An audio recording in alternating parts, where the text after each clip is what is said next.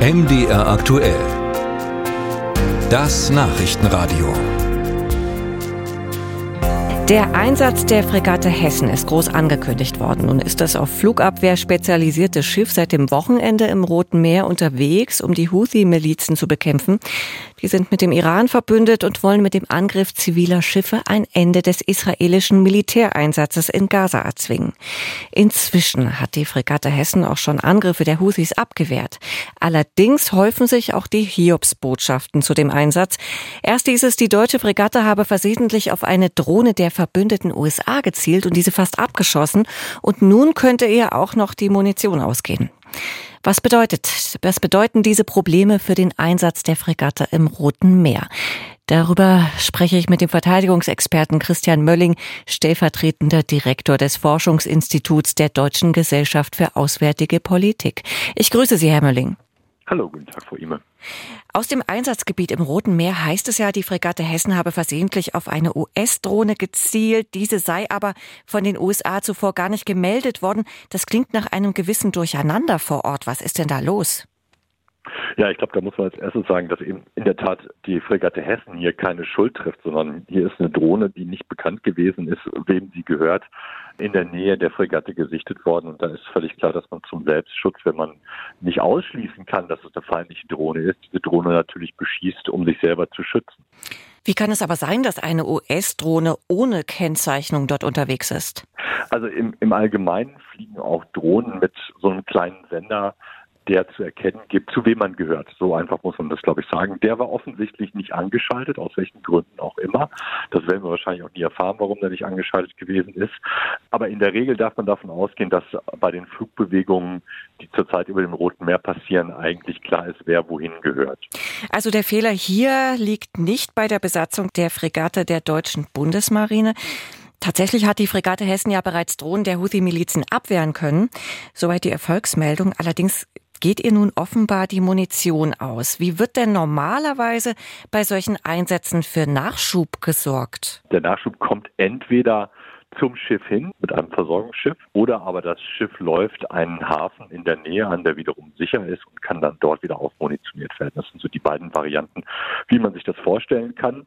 Hier ist allerdings das Problem, diese Schiffe zum, zum Transportieren von Munition, aber auch von Benzin und solchen Sachen, das ist alles vorhanden. Die Munition geht halt zu Ende, weil in den Arsenalen nichts mehr drin ist. Das heißt, wir haben ähnlich wie bei dem Munitionsproblem bei der Artillerie hier auch das Problem, dass Deutschland eigentlich offensichtlich davon ausgegangen ist in den letzten Jahren, dass eigentlich diese Schiffe gar nicht zum Einsatz kommen und dass so eine Art von Einsatz, wie er jetzt hier stattfindet, eigentlich eine reine Theorie ist. Also der Einsatz ist gestartet worden, obwohl gar nicht genug Munition dafür vorhanden ist. Es ist einfach begrenzt. Man kann die Fregatte nicht unbegrenzt im Einsatz lassen.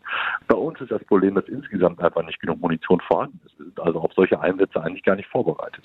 Aber was bedeutet das jetzt für den Einsatz der Fregatte Hessen im Roten Meer? Ist sie vor Ort gar nicht einsatzfähig oder muss eventuell sogar von den Amerikanern dort beschützt werden?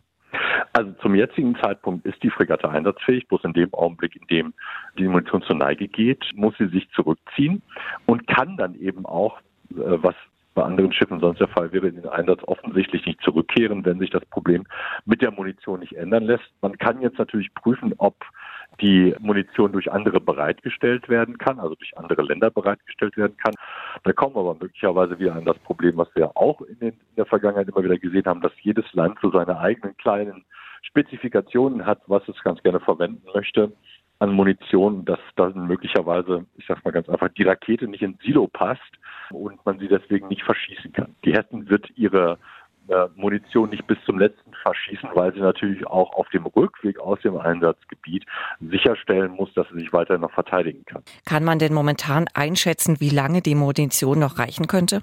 Das kann man nicht in Tagen sagen, das müsste man eher in Schüssen sagen. Das weiß ich aber nicht. Ich würde auch davon ausgehen, dass das niemand offenlegt, weil das ja die Sicherheit des Schiffes gefährden würde. Was sagt denn diese Gemengelage aus über die deutschen Streitkräfte? Wie kriegstüchtig ist Deutschland? Ich glaube, man muss sich schon vor Augen führen, dass es ja hier um einen Einsatz geht, der noch nicht mal mit den Anforderungen von Landes- und Bündnisverteidigung vonstatten geht, sondern hier geht es ja um nur äh, eine zwar gut ausgestattete, aber Rebellengruppe. Insgesamt steht die Marine nicht besser da als die anderen Teilstreitkräfte auch. Es ist zu wenig von allem da. Weil man in den letzten drei Jahrzehnten an all diesen Sachen gespart hat. Man hat zwar ein Schiff, aber man kann es halt eben nicht wirklich einsetzen. Es gibt neben der Munition und dem Material auch noch das Problem, dass es langfristig viel größer, dass auch nicht ausreichendes Personal da ist. Das heißt, wir könnten in einem Kriegsfall tatsächlich nicht alle Schiffe gleichzeitig in den Einsatz bringen oder nur mit größter Schwierigkeit oder mit hohen Risiken. Musik